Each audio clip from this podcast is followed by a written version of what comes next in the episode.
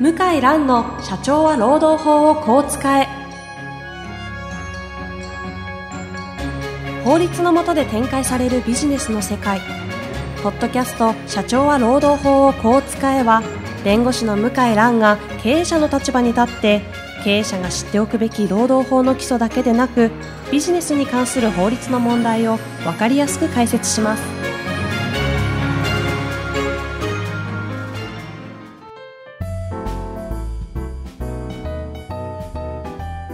こんにちは、ナビゲーターの遠藤和樹です。向井蘭の社長は労働法をこう使え。向井さん、本日もよろしくお願いいたします。はい、よろしくお願いします。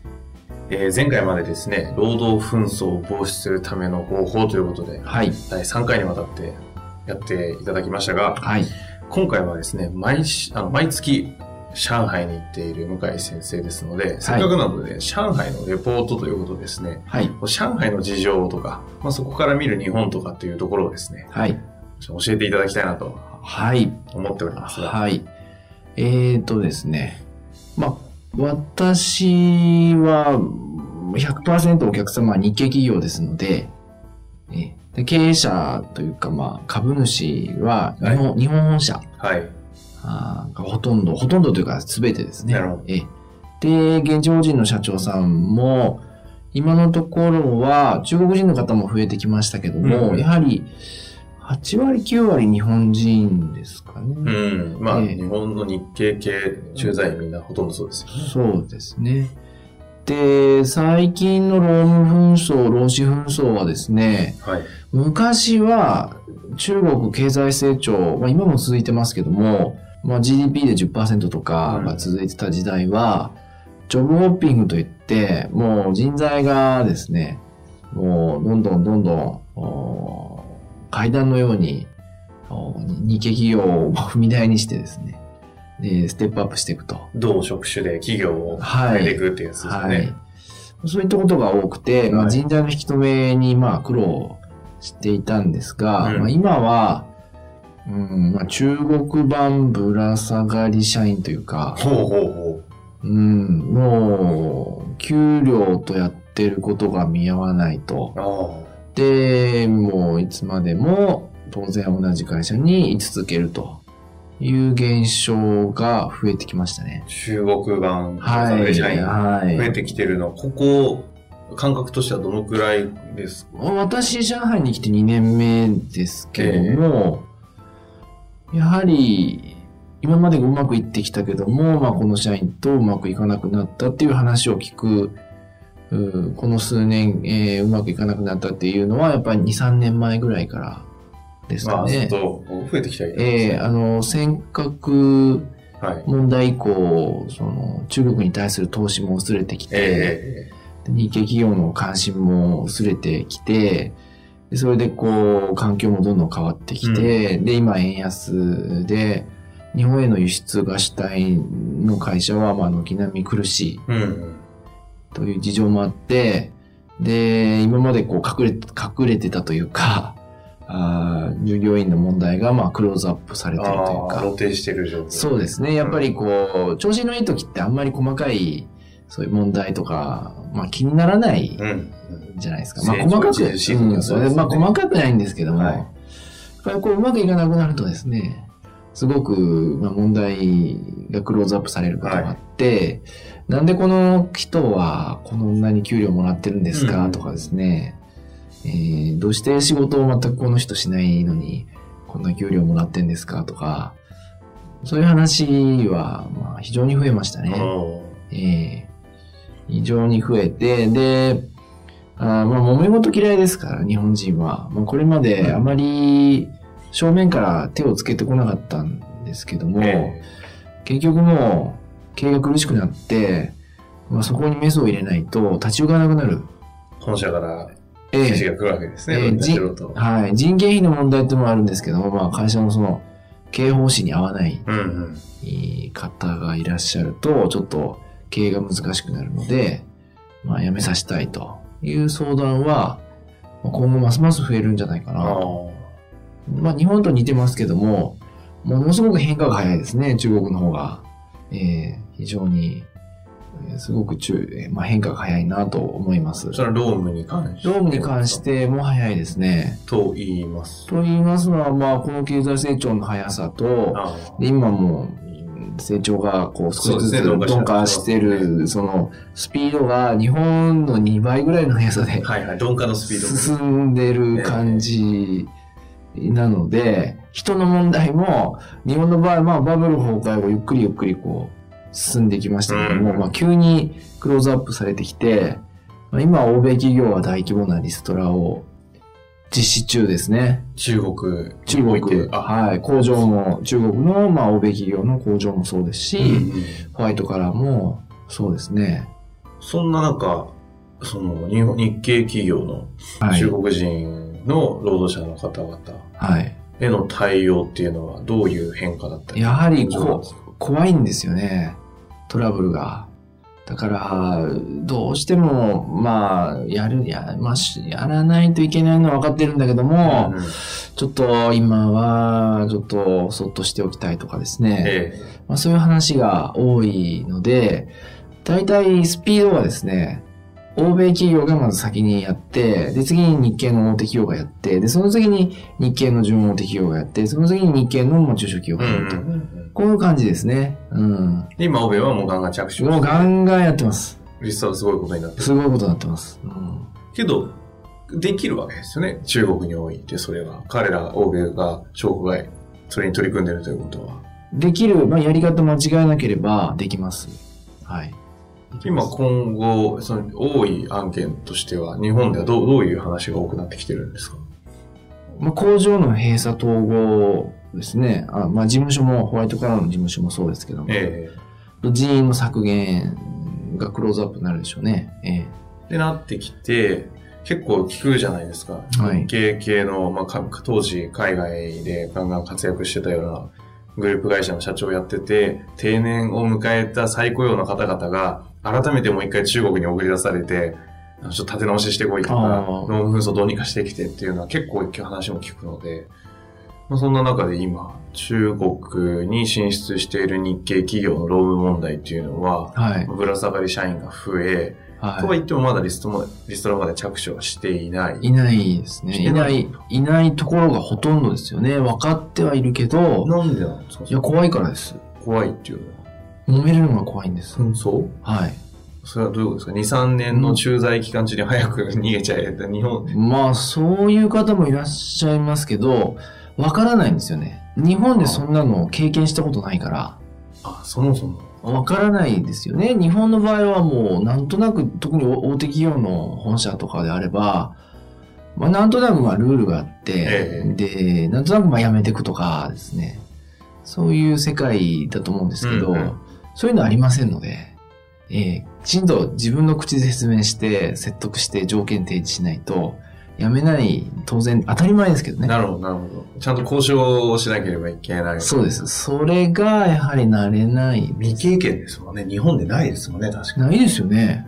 確かにね。大手企業であればあるほどないと思います。うん、うん。うん。というのを中国においては問われるんだけども、そできないので、う。で、まあ、ちょっと、うーんってこう、まあ、あのうん、まあ、迷いながら、まあ、今時間が経過してるっていう。そんなタイムリーなはい。状況なわけです。ええまあ、あとは中国の労働法制の問題もあって、日本みたいに人事異動権、人事権があ広くないんですね。強くないというか、あの、と言いますと、例えば役職課長さんを、まあ課長さんから外す。うんこれはある程度日本では、まあ自由にできます。うん理由があればですね。中国ではやはりご本人の同意が原則として必要なんですね。ほはい。で、あと仕事の移動も、例えば営業部長から、えー品質保証部長とかですね。うんうんまあ日本ではありえますようね。ざらにあります。ざらにありますよね。営業がいきなり人事もあればね、ありますよね。逆も、まあ。事務方がいきなり。ありますよね、はいメーカーなんかは。中国ではもう基本的にありえないんですね。あ、そうなんだ。はい。私は営業部長として何万件の給料をもらうということで、お宅の会社と約束してますと。だから、今はそんなこと言われても僕はやりたくない。うん、以上以上。はい。それで終わり。で、社長さんが言っても、あ、断る。終わり。え？日本だったらあり、うんね、そう。いやー、ちょっと考えさせてくださいとか言ってですね。で、わかりました、やりますとか、あとはもう本当に、あの、ちょっと転職考えてますとか、ま大きいあ、まあそういう世界ですよね。通用しないです。あ、嫌です。すいません。終わりです。え、そこに対しての次のカードは？次のカードはですね、まああまり知られてないんですけども、高度の、まあ強い必要性があれば、まあ人事権が認められる場合なんですね。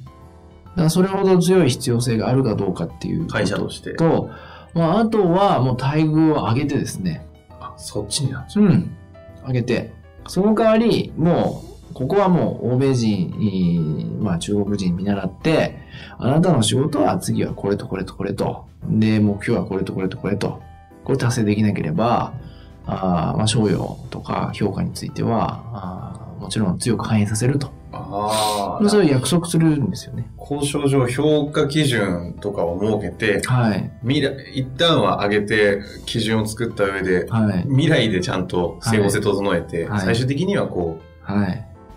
あの、理屈、意外に思われるかもしれないですけど、理屈がないと動かないんですよ。う、ん。うん、理屈とメリットがないと動かないですから。日本みたいに空気とか人間関係とか、まあ、なんだか曖昧な、なんか、周りで 人が動くなんて。愛で人がね動く。そうですね。あの、例えば電車乗ってるじゃないですか。はい。で、地下鉄の次の駅降りたら、自然に譲りますよね。うんうん。日本の場合、はいあの、ドアの近くに立ってたら邪魔かな。中国はなくて、降りると怒鳴らないと、どけてくれないんですよ。主張を。うん。いや、日本だったらありえないじゃないですか。あの、そのど真ん中に立ってですね、はいはい。あの、滝の、滝の荒行のようにですね、うんあの、人の流れに逆らうようにこう 立ち続けてるっていう中国では多いんですけども、えいやいや、その荒行してどうすんのと、一緒になって出てまた入ればいいじゃんってまあ思うじゃないですか。いやいや、出ると。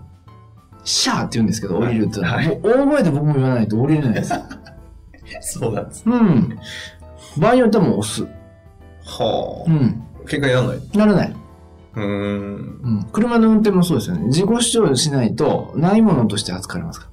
だから人事問題もそうで、だ俺の考えこうだと、で、君のメリットはこう、僕のメリットはこう、で、約束事はこうと。リズムでやらないともう全然動かないです。本当にだから交渉ですね。そうです。ええだから試されるんですよね、日本人管理職は。なるほど。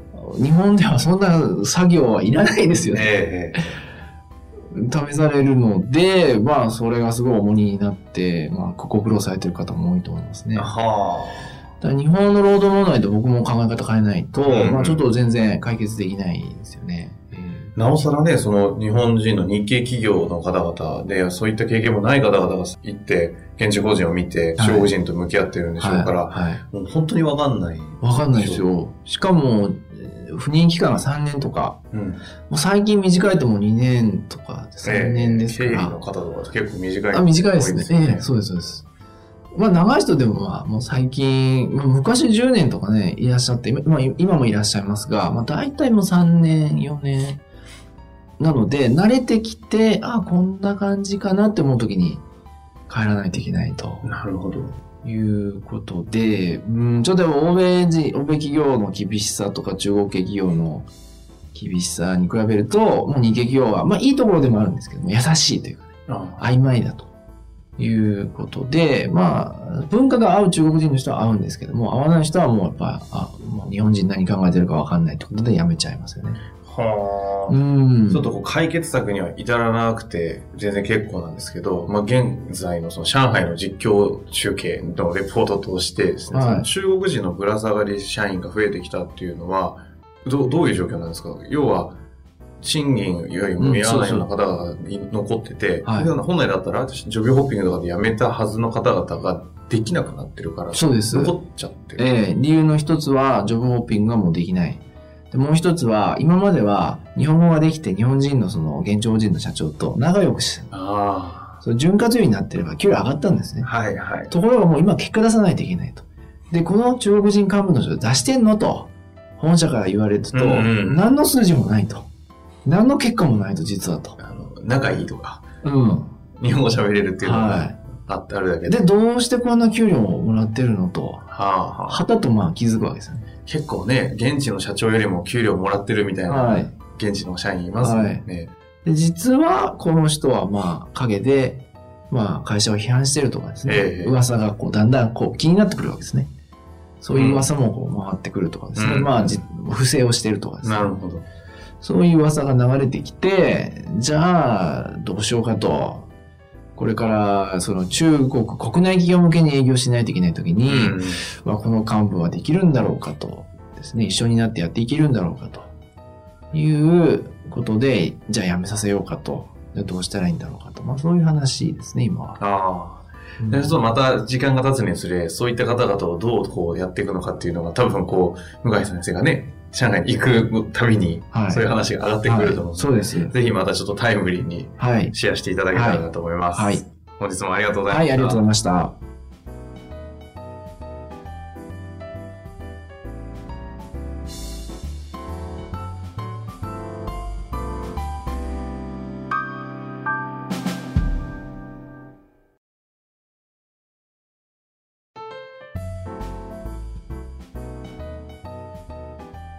今回、ポッドキャストの社長は労働法をこう使えの中からですね、えー皆様のリスナーの方々にお知らせがあるんですよね。はい。